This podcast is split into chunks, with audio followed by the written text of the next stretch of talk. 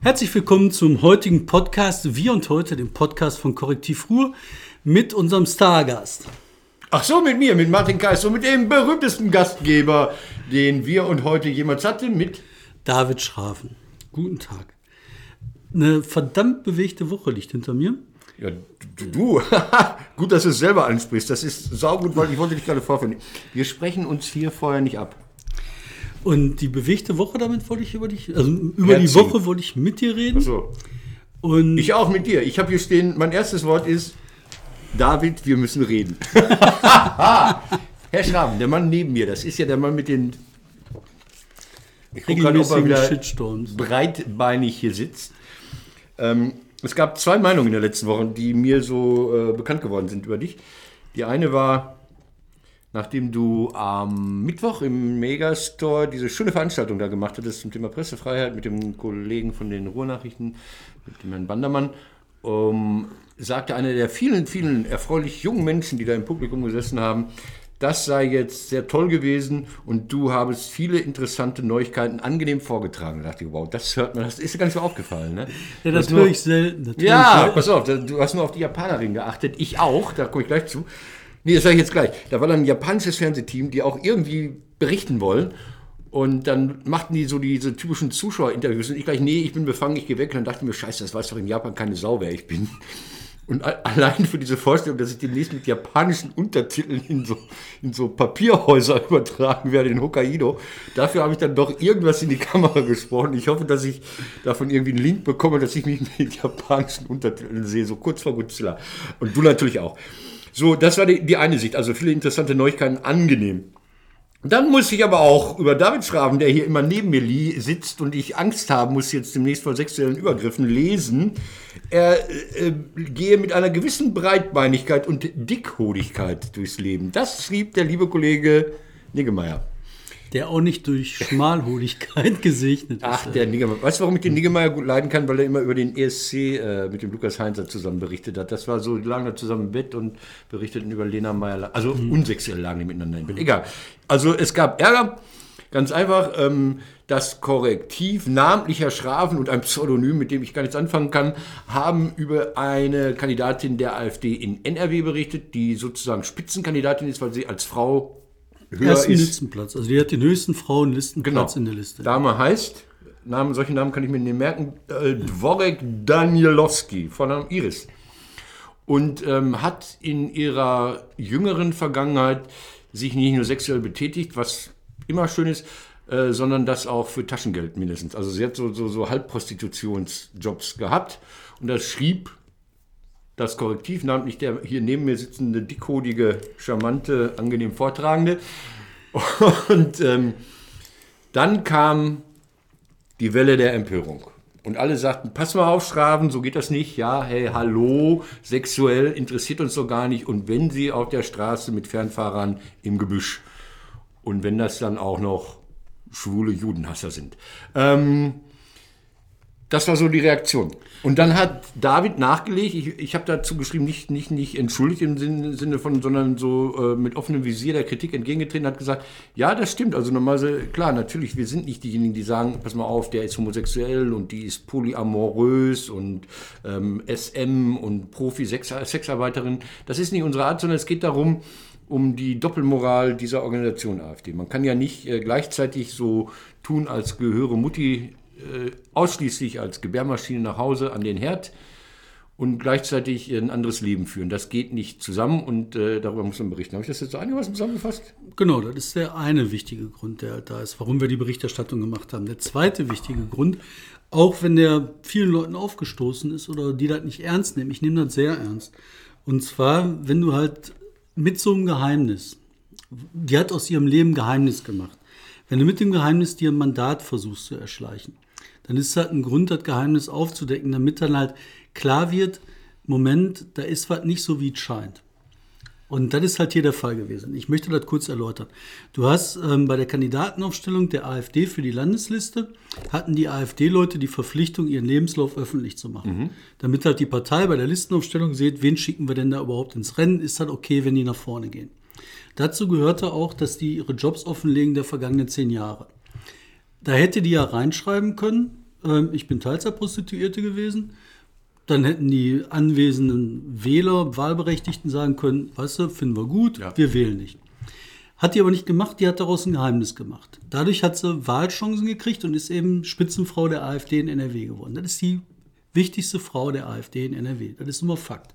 Das, ist nicht der das Phantom im Hintergrund hinter dem Spitzenkandidaten. das ist nicht die allerletzte, die irgendwo am Ende irgendwo rumtouren, sondern die hat halt eine große Chance, eine große Rolle im Landtag zu spielen. Jetzt hat die aber dieses Geheimnis. Das Geheimnis weiß ja nicht nur ich, das werden ja andere Leute auch wissen. Jetzt kannst du aus Ich dem hoffe, Geheimnis dass Sie noch welche aus Ihrer Vergangenheit kennen. und jetzt ist das so, was passiert da mit so einem Geheimnis, wenn das vorher geheim gehalten worden ist und sie hat sich dadurch Wahlchancen erschlichen? Das heißt, wenn das Geheimnis bekannt wird, wenn sie gewählt ist, müsste sie zurücktreten. Sie wird erpressbar. Nein, das glaube ich nicht. Lass mich, mal, lass mich doch mal zu Ende führen, den Gedanken. Erpressbar heißt aber in dem Falle nicht erpressbar, ähm, was weiß ich, zu Gott weiß welchen Schandtaten, sondern erpressbar heißt, einer aus dem gegnerischen Fraktionslager kann sie zu einer Sache zwingen, die nicht der Wahl entspricht, die sie treffen möchte. Er kann sie zum anderen Abstimmungsverhalten nötigen. Es kann aber auch sein, dass einer hingeht, der einfach nur kriminell ist, der einfach ein paar Mark haben will. Und es kann sein, dass zum Beispiel auch ein Geheimdienst interner aus einer Partei haben will, wie der AfD, Informationen haben will, die halt nicht einfach so rausgebbar sind. Und der kann die auch erpressen. Und das finde ich höchst relevant. Auch wenn das dann eine Frau ist, die nicht hier Bundeskanzlerin wird, sondern eine Frau ist, die in der Partei wie der AfD eine wichtige Rolle spielt. Und deswegen finde ich, ist das absolut notwendig und klar und wichtig, dass sowas bekannt gemacht wird. Würde ich bei jedem anderen auch machen, habe ich gemacht. Ich habe bei der Hannelore Kraft, habe ich damals auch geschrieben, als ihren Lebenslauf nicht mal über Hannelore Kraft, da gibt es doch irgendwie Urteile. Da, da, da darf ich noch nicht mal dran denken, glaube ich. Oder wie ist das? Weiß ich gar Da nicht. Nein. Alles okay. in Ordnung. Ähm, also dieses Argument mit der, mit der Erpressbarkeit, das halte ich für sehr 80er Jahre. Es gab den Fall von General Eben. Kiesling. Ja, aber das, TomTom Club. Also es gab mal drei- 83, da war Wörner, war ähm, Verteidigungsminister und die hatten den Verdacht, dass ein hoher Bundeswehrgeneral, glaube ich, äh, Kiesling im Schwulenclub verkehre und dadurch erpressbar sei. Dann hat sich mit viel Tamtam, dubiosen Zeugen und Ermittlungen herausgestellt, das war gar nicht der Kiesling, das war jemand anders. Der, das war Udo von der Bundeswehr oder Tom von der Bundeswehr, Gerd, weiß nicht, irgendjemand, der vielleicht so aussah wie Kiesling, der ist da gewesen. Das fand ich damals schon fürchterlich, da, da, davon auszugehen, dass jemand erpressbar sei, weil er äh, Sex mit Männern hat. Aber, als Mann. Ja, aber, aber, aber, aber, aber. Und das ist halt der große Unterschied zu dem Fall damals. Damals bei diesen ganzen Kiesling-Sachen, da war das so, dass du halt den aus einer Reihe einer mehr oder weniger aufgeklärten Gesellschaft hattest. Bei der Sache bei der AfD ist das eine komplett andere Nummer, weil die Frau hat halt nicht nur ähm, einfach nur eine sexuelle Sache, Ja. sondern sie hat faktisch eine Tatsache verschwiegen bei der Listenaufstellung für die Kandidatenwahl. Das ist eine andere Nummer. Aber wenn sie jetzt ihre Tätigkeit, Moment, wenn sie jetzt ihre Tätigkeit als Sammelbestellerin für den Otto-Versand äh, verschwiegen hätte, wäre das genauso schlimm gewesen? Wenn sie da, also äh, es ging ja darum, dass sie lückenlos ihre Tätigkeit in den letzten zehn Das wäre Jahren. das wär dann ähm, schlimm gewesen, wenn die AfD dafür streiten würde, dass keine Otto-Zusteller mehr irgendwo irgendwas machen dürfen. Und das ist halt der Widerspruch in und die Fallhöhe in der, in dem, in der AfD selber, begründet durch, die, durch den Zwiespalt zwischen, äh, was die wollen, was die tun. Und das ist begründet in der Verschwiegenheit über diese, äh, diese, äh, äh, diesen Job. Und das ist ein wesentlicher Punkt. Und da kann man nicht einfach drüber schweigen. Und man kann auch nicht einfach sagen, ja, das ist einfach nur Sex, das ignorieren wir. Nein, auch sowas gehört diskutiert. Weißt du, in den Nein, ich finde 60er es Jahren immer- haben die Leute dafür immer da- gestritten, dass darüber Ja, diskutiert ich finde es immer dann kann. wichtig, wenn dann Und jetzt sollen wir da wieder Geheimnisse daraus machen? Was ist das Nein. denn für ein Land? Ähm, ich ich äh, äh, glaube nicht an die Erpressbarkeit. Also dann geht man nach der Wahl, käme es, wäre es dann rausgekommen und gesagt, ja und Vergangenheit jetzt äh, geläutert, äh, Damaskus-Erlebnis. Und Austritt aus der Fraktion und Rücktritt. Kann sein, und, mag sein, weiß ich nicht. Ich, das ich ist find- ja gewesen. Find, nein, pass auf, ich finde ja, ich finde ja relevant. Martin, Martin, das ist aber so gewesen. Wann? Was? Wo? In Mecklenburg-Vorpommern, so. da war halt eine Frau, die hat halt eben auch so eine äh, Sexarbeit jetzt nicht sich selber ähm, vermietet, sondern die hat halt andere Frauen in die Vermietung vermittelt. ich, mir kommt da ein ganz anderer Gedanke. Und diese Vermietung, Ja. da haben die, hat die AfD gesagt, gut, du fliegst raus, du hast mit uns nichts mehr zu Sag tun. mal, aber jetzt mal, jetzt mal was ganz anderes. Also ich würde ja als AfD auch sehr offen mit umgehen. Ähm, also Also so, pass auf, nein, jetzt sind ja, jetzt sind ja Uniformen. Jetzt sind ja SS-Uniformen, Stiefel, martialische Rechtsradikale, Glatzköpfe und so. Das sind alles Fetische in der sexuellen Welt. Das heißt, warum macht die AfD nicht so ein Sex-Network auf und kassiert da? Ich meine, die verkaufen auch Gold. Also warum sollen die nicht ficken mit einem Nazi und dann kassiert die Partei quasi, also das nicht Zuhälterei, sondern kriegt dann so Tantiemen Aber- als Vermieter. Nein, das ist ehrlich, jetzt ohne Scheiß, das ist ein Fetisch. Es gibt äh, hier in, äh, in, in, in Großbritannien, da gab es so einen Formel-1-Manager, der immer Heil Hitler schrie und dabei masturbiert hat, ich weiß jetzt gar nicht. Aber auch Mein das, Gott. weißt du, das zum Beispiel, wenn die AfD das. das. machen würde, wenn die AfD sagen würde, hier, wir gehen hier mit einer Teilzeitprostituierten, die so einen Job mal gemacht hat, sehr Eine lange übrigens, Sache. auch viel länger, als sie äh, äh, zugegeben Also hat. eine geile Sache, eine gute Sache. Ja, dann Eigentlich wäre doch alles eine gut. super gute Sache. Du hast recht. Ähm, ich fand die Sache deshalb nicht schlimm, weil ich die Hm. eingebettet sah, weil du heute, glaube ich, eine Geschichte geschrieben hast über einen Bottropper äh, AfD-Kandidaten, wo es finanziell einfach nicht so äh, aussieht, wie, wie er es darstellt. Da habe ich vor einiger Zeit schon gemacht, das habe ich heute nochmal gepostet, Ah, okay. weil ich halt an den Wahlplakaten von dem vorbeigelaufen bin und ich finde, das ist wichtig, dass die Leute wissen, dass Ja. der Typ, der überall als Saubermann plakatiert ist, dass der halt Einträge im Schuldenregister hat von A bis Z. Ja. Und die AfD hat bei der Listenaufstellung die Leute vorher gefragt, habt ihr Schulden? Die mussten sagen, nein, wir haben keine Schulden und dann sollten die draufkommen. Und dieser Widerspruch ist das entscheidend. Unsere Zeit läuft das davon, du hast einen Termin, die Uhr läuft ab, aber ist egal, nein, nein, ich wollte noch was sagen. Äh, Jetzt habe ich vergessen. Das sollen die Leute wissen, die Widersprüche zwischen Schein und Sein. Das ist unser Job. Und natürlich erfüllen wir den und auch wenn das manchmal wehtut, mein Gott. Und ich habe noch eine ganze Menge andere Sachen. Es geht nachher noch mal bei mir bei der Topliste um einen ähnlichen, um Markus, den Pretzel. Okay, wir machen jetzt Jingle. Licht. Willkommen zu Wir und Heute, dem Podcast von Korrektiv Ruhr.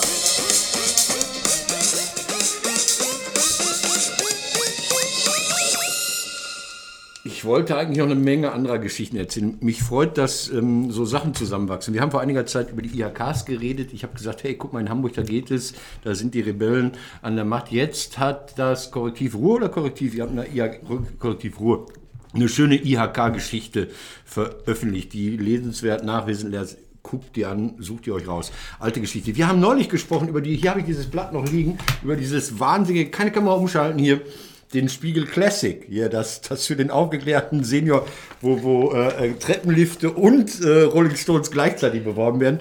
Nach einer Ausgabe hat der Spiegel das Ding eingestellt. Nach einer Ausgabe hat der Spiegel und ich habe alle Exemplare gekauft. Die Die einzige- komplette Sammlung. ja, ja. also das fand ich total irre. Wir haben drüber geredet. Ähm, Wochenende, letztes Wochenende war der 1. Mai. Äh, Da gab es in Recklinghausen eine schöne Geschichte, die so typisch fürs Ruhrgebiet ist. Wir haben da einen Stadtgarten in der Nähe des Festspielhauses. Und hinter dem Stadtgarten wohnen die Leute richtig viel, mit richtig viel Tatter. Und ähm, da gibt es so Übergangszonen, wo der Stadtgarten aufhört, der Privatbesitz anfängt. Und dann hat sich, haben sich einige Anwohner Wiesengrundstücke unter den Nagel gerissen. Die waren da so nicht genutzt. Und dann haben die städtischen Mitarbeiter gesagt, hör mal, braucht ihr doch eh nicht, können wir nicht. Und dann hat der städtische Mitarbeiter, wenn ihr die pflegt, in Ordnung. so, dann haben die aber einfach einen Zaun drumherum gezogen. Haben gesagt, jetzt meins. Das ist, das ist so eignet man sich öffentlichen Raum an. Das kenne ich eine Geschichte aus. Die habe ich gesehen, das war so geil. Das passiert in Kleingärten wahrscheinlich öfter. Die haben ja immer Schnittholz Ja. in Kleingärten. Und dann haben die den Schnittholz bei sich im Garten, im Kleingarten, immer hinter den Garten gekippt. Ja. Und dann entsteht aus so einem Schnittholz nach und nach ein Wall. Und das haben die sich so angeguckt, ein Wall, was was. Und nächstes Mal haben die das gemacht. Dann haben die das Schnittholz einen Meter weiter. Einen Meter weiter, so Meter weiter. das. Jetzt war ich da letztens gucken, die haben den halben Wald mittlerweile mit diesem Riesenwall mittlerweile abgezogen. Und jetzt ist das alles deren. Ja, guck, die so haben ihren das. Kleingarten Ich finde verdreifacht. das schön, dass der wilde Westen hier noch. So, meine Nummer drei. Warte mal, dann machen wir Achso, nee, was haben wir noch gar nicht? Drei, haben wir die Top noch gar nicht gejingelt? Wir machen eine Top 3.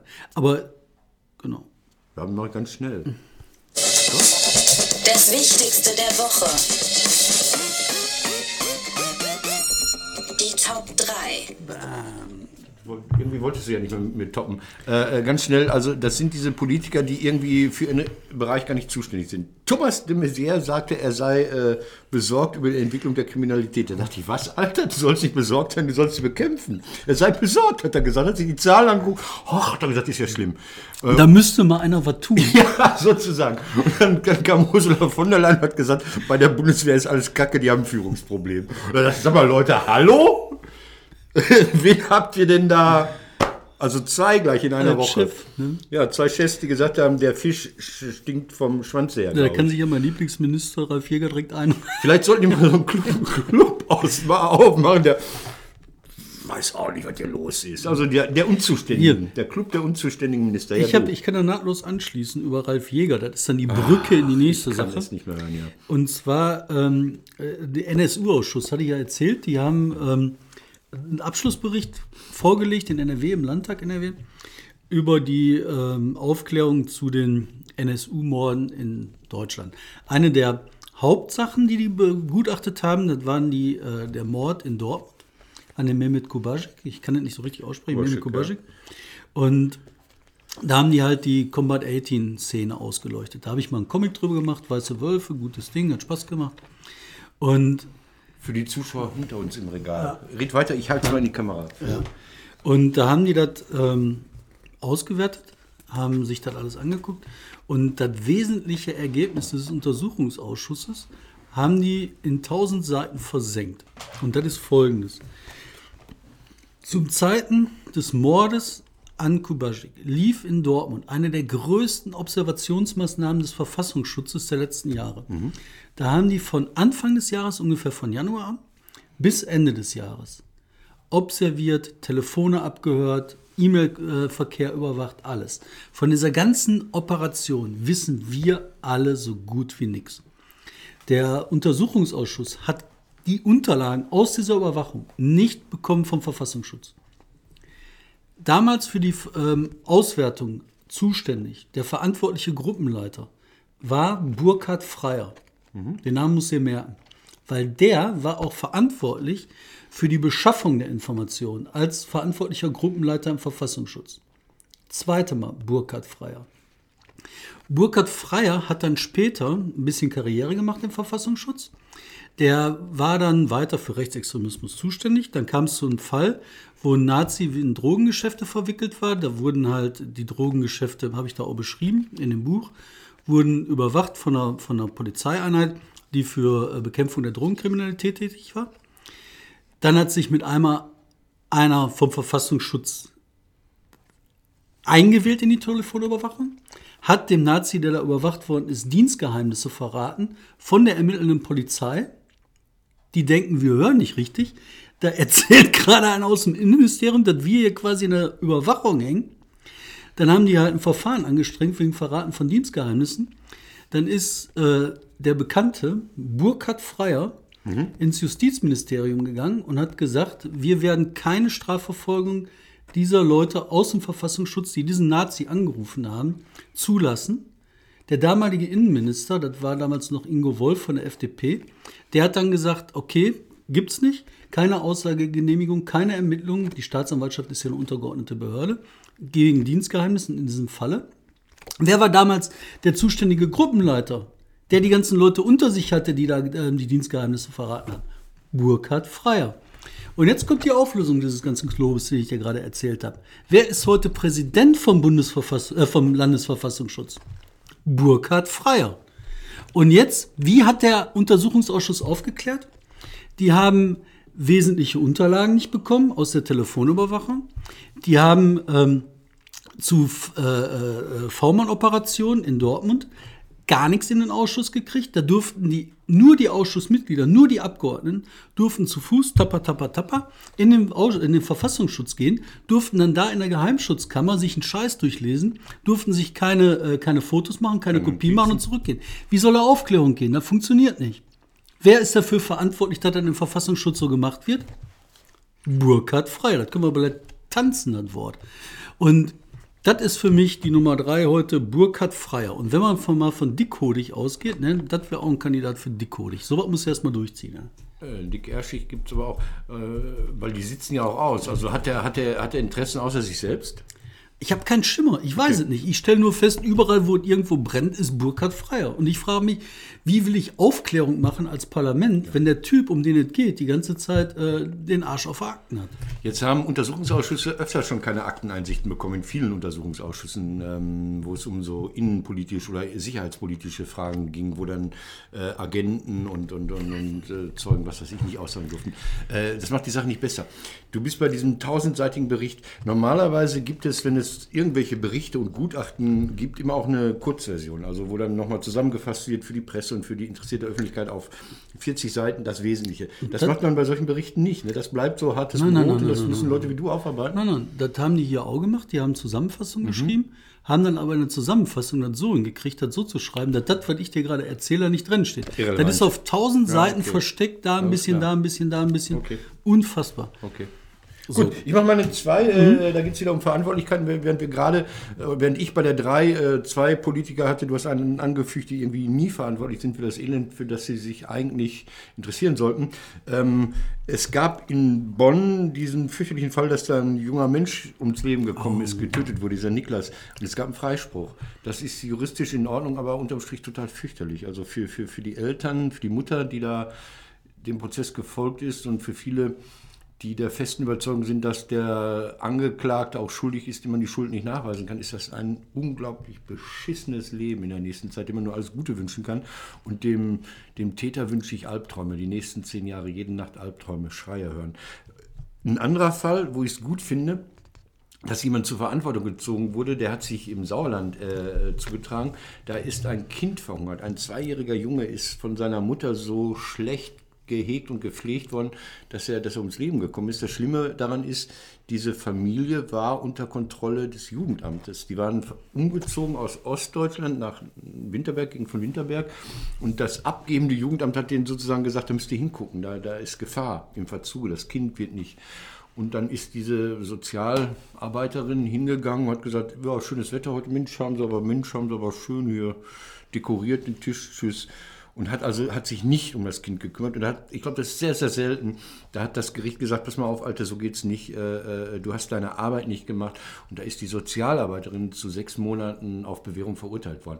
Jetzt ist natürlich derjenige, der unten ist, immer am Ende der Schlange. Es gibt natürlich äh, so, eine, so eine Kette von Zuständigkeiten. Wenn die im Jugendamt sagen, pass mal auf, du hast eine halbe Stunde für jede Familie und nebenbei gehst du nochmal einkaufen fürs Sommerfest im Kindergarten dann äh, ist so eine Sozialarbeiterin natürlich immer die doofe.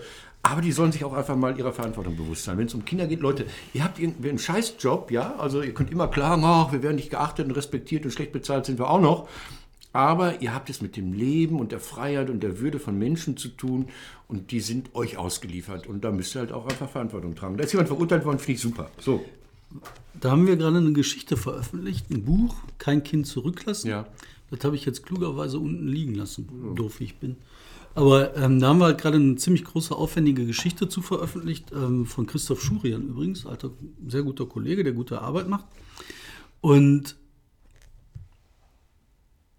diese Jugendhilfe, das ist halt ein Bereich, der wird halt die ganze Zeit nicht beachtet. Da wird immer gesagt, ach, für die Kinder muss alles gut gemacht werden, da, da gucken wir, da muss alles gut sein, alles gut sein, da kommt viel Geld rein. Und da werden halt Systeme aufgebaut, die finde ich abgefahren. Ich möchte das auf einen Punkt mal zusammen verdichten. Die äh, Landesregierung, Hannelore Kraft, die hat erzählt, sie machen ein Landesprogramm, kein Kind zurücklassen heißt das. Das war das Versprechen, wir wollen uns um dieses Problem kümmern. Fakt ist, es wurde sich nicht gekümmert. Fakt ist, die äh, Betreuungskosten sind in die Höhe geschossen. In so einer Stadt wie äh, Gladbeck beispielsweise von 4 Millionen auf, ich glaube, 16 Millionen. Über die vergangenen Jahre, jetzt nicht in der letzten Legislaturperiode. Aber die Qualität der ganzen Versorgung hat sich nicht verbessert. Und warum nicht? Und das ist für mich der spannende Punkt, was ich am Ende dieses Buches gelernt habe. Die äh, Kinderversorgung oder diese äh, Kinderhilfe ist kommunal organisiert. Die ganzen Kommunen wollen nicht, dass untereinander verglichen wird. Wer macht was und wie macht wer was und wie kriegt man eine bessere Qualität hin. Sondern die sagen halt so, oh, das ist doch unser Scheiß, da wollen wir keinen reinreden lassen, das ist unser Bier. Jeder mauschelt vor sich selber da irgendwelche Sachen hin. Zweitens war, dass halt eine Privatisierungswelle losgetreten worden ist, damals durch eine Bundesregierung von äh, Schwarzen und Gelben, CDU und FDP. Die Privatisierungswelle haben freie Träger genutzt, um halt eigene Interessen reinzubringen über äh, Gesellschaften, die sie halt selber zum Profitverdienen gemacht haben. Sind dadurch gewachsen, gewachsen, gewachsen. Du hast jetzt einen gigantischen Markt, der 20 Milliarden Euro umsetzt, wo Kinder als Rohstoff gesehen werden, um Geld zu verdienen. Und das passiert immer, wenn du einen Rohstoff hast, aus dem du Geld verdienst, dann machst du auch den, behandelst du äh, den Rohstoff wie einen Rohstoff. Und das machen die. Und das finde ich so schlimm. Und dann haben wir uns bei Korrektiv gesagt, dieses Thema werden wir über Jahre verfolgen, wenn das Not tut. Ich würde jetzt gerne darauf antworten, die Uhr läuft gegen mich. Das ist wie gestern in diesem Duell der Spitzenkandidaten. Oh, erzähl Deine dazu. zwei. Dann ist, dann ist komm meine. ich zu, komm ich dann mit deiner zwei. Ich bin okay. da, eins habe ich sie. Ich habe meine 2 und meine 1 sind beides 1. Ich habe eine 2. Dann mach deine Zweins. Und zwar, ähm, wir haben noch eine Geschichte, wir haben diese Woche echt viel veröffentlicht. Wir haben eine Geschichte gemacht über die Leerstandserhebung. Wir haben äh, in den Schulen in NRW wurden Leerstandserhebungen. Ach, ich habe jetzt an Leerstände gedacht, Ja. irgendwelche Immobilien. Alles klar, Leerstand, ja, was man lernt. Okay. Genau, da wird halt erhoben, äh, wie viele oder was können die Kinder eigentlich? Können die ein Geodreieck halten? Ne? So grob zusammengefasst. Und dann haben die sich angeguckt, äh, wie ist das auf die einzelnen Schulen verteilt. Da hat das Ministerium, Schulministerium die ganzen Daten gesammelt, hat die geheim gestempelt und weggepackt. Hat gesagt, darf keiner gucken. Und über eine, einen unfassbaren Aufwand haben äh, die Kollegen hier ähm, diese ganzen Daten zusammengetragen, haben die dann also über einzelne Quellen von einzelnen Städten da rausgeprockelt, haben dann daraus eine Datenbank gemacht, wo man jetzt nachgucken kann, seine eigene Schule, welche Qualitätsstufe hat die eigentlich erreicht. Dann hast du da so ein Bild, da sind, ist nicht ganz NRW drauf, für alle Schulen hat das nicht geklappt, aber für sehr viele. Und dann siehst du halt, das Ruhrgebiet ist grottenschlecht. 70 Prozent der Schulen in äh, Gelsenkirchen beispielsweise haben äh, die Qualitätsstufe Scheiße. Also ich weiß jetzt nicht, ob vier oder fünf, auf jeden Fall Das ist sozusagen Scheiße. wie die Lebensmittelampel, ja, rot. Genau, das ist einfach nur Ja. grottig. Und du hast im ganzen Ruhrgebiet kaum gute Schulen. Du hast äh, Problemzonen und sonst was und dann hast du Sauerland in Ordnung, ein bisschen Münsterland in Ordnung. Und das wird unter den Deckel gehalten. Und ich verstehe nicht, warum die Ministerien, die Landesregierung das nicht transparent macht, damit man was verändern kann. Es gab mal bei der Frau Sommer, also Vorgängerregierung, ähm, eine Initiative in die Schulen in Problemvierteln einen besseren Lehrerschlüssel einzuführen. Ich weiß nicht, was daraus geworden ist. Also sie hat gesagt, ja, ich weiß, dass es in Gelsenkirchen-Ückendorf vielleicht ein problematisches Gymnasium. Ich möchte, dass die Kinder, die einen blöden Hintergrund haben, äh, besser versorgt sind. Da gebe ich dann halt nicht einen Lehrer auf 25 Kinder, sondern einen Lehrer auf 20 Kinder. Ich weiß nicht, was daraus geworden ist, ob man das da... Äh, Unterrichtsausfall ist daraus geworden. Das haben wir ja auch schon recherchiert. das wollte ich immer noch mal sagen, ganz kurz. Ihr habt ja diese, diese Flächenstudie gemacht, einen Monat Unterrichtsausfall in Dortmund und da sagte mir ein Dortmunder Papa, das sei so toll, einen Tag nachdem äh, die Studie beendet war, hätten sich erstmal alle krank gemeldet an der Schule. Also so, man hätte die Fehlstunden vor sich hergeschoben und in der Woche darauf habe seine Tochter, ich glaube, zwölf Stunden Unterrichtsausfall gehabt. Meine Eins. Ich habe sie beide gesehen, diese, diese ähm, äh, Wahlkampfveranstaltung. Ich habe irgendwie Alle was- beide? Ja, gestern die nur äh, in der Aufzeichnung und die andere live. Also erst waren Laschet und Kraft und dann waren alle, die irgendwie relevant sind. Laschet und Kraft war die Hölle, weil Frau Kraft irgendwie keinen Bock hatte offensichtlich und äh, Laschet angepumpt hat. Und dann gab es ja auch noch so ein bisschen so äh, vor der Veranstaltung so, so ein Gezick um die Regularien.